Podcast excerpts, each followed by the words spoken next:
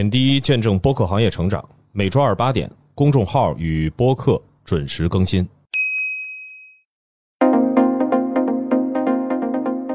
周二早上好，欢迎收听本期播客志，我是小主编杰西卡。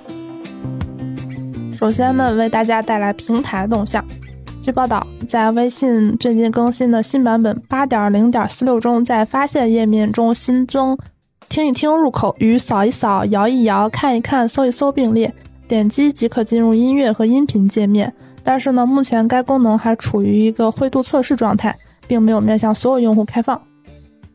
下一条动态呢是喜马拉雅营销发布了二零二三年度主播商业影响力榜单，其中包含攀升榜、情感及健康榜、热点及商业榜、生活及娱乐榜。完整获奖名单可以在喜马拉雅营销这个公众号查看。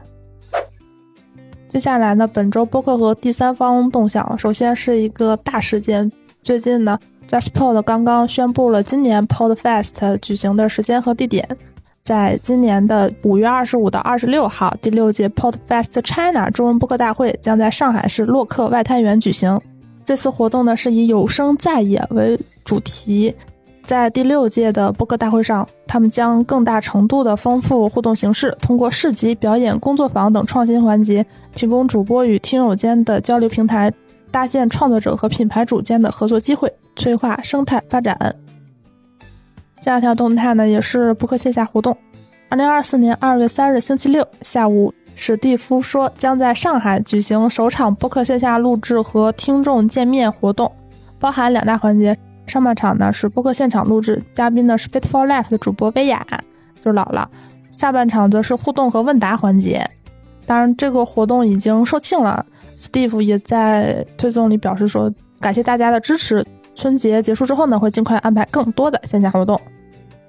接下来呢是一个付费播客的上线，生动活泼推出了一个新的系列付费节目，叫不止金钱。让钱包和生活都变得确定，把顶级投资机构的思维框架用到个人理财投资和日常生活中。这个节目的售价原价是一百二十九元，截止到今年的二月十八号，可享受早鸟价九十九元。同时，两个人购买的话就是一百五十八块钱两份儿。如果大家对于这个节目非常感兴趣的话，可以在生动活泼的公众号、小宇宙以及苹果播客这三个平台来了解、收听、购买。接下来呢，本周营销风向是两档品牌播客，一个呢节目叫《十字路口》，是一档探讨科技与人文融合的播客。这个放到品牌播客里稍微纠结了一下，主要原因还是是介绍里头写了是由新世相播客计划支持，然后节目的其中的一个主播也是新世相和唐导这两个的联合创始人，也是一个连续创业者。可以算是新事项的内容矩阵，所以说就放到了品牌播客里。这个节目呢是关注以 ChatGPT 为代表的新一代人工智能技术，讲给消费品、市场营销、内容媒体等行业带来哪些影响。欢迎你和我们一起站在科技与人文的十字路口，看看周围发生了什么。节目呢是在小宇宙可以收听。接下来呢是企鹅吃喝指南推出了一档播客，叫 One More Bite，B I T E。每一期呢，我们会邀请饮食行业相关的各种各样的人，聊聊他们和食物之间的故事，聊酒，聊咖啡，聊高级餐厅，也聊路边小店。让这档播客会像正餐之外咬下的小口零食，给你带来一点额外的满足与乐趣。节目可在小宇宙收听。之前企鹅吃喝指南的创始人也是上过很多档节目，也是比较了解播客这个形态，所以很期待他们的内容会不会有一些新的面貌来带给大家。接下来呢是海外动向，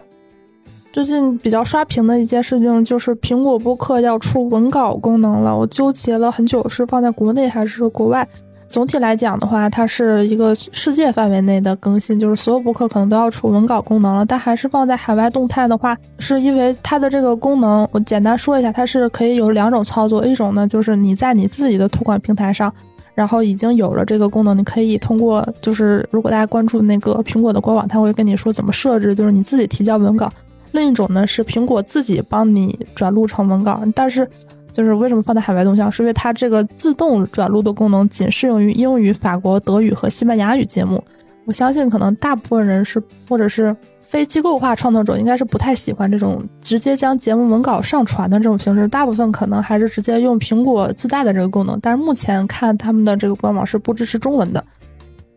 接下来呢是一个新西兰播客峰会，将在二零二四年五月十一日在奥克兰举行。演讲者嘉宾包括 MediaWorks、NGME、RNG 和 Staff Audio 以及一些独立播客制作人。那最后呢，也想问一问大家，你们觉得对于播客来说，文稿功能真的很重要吗？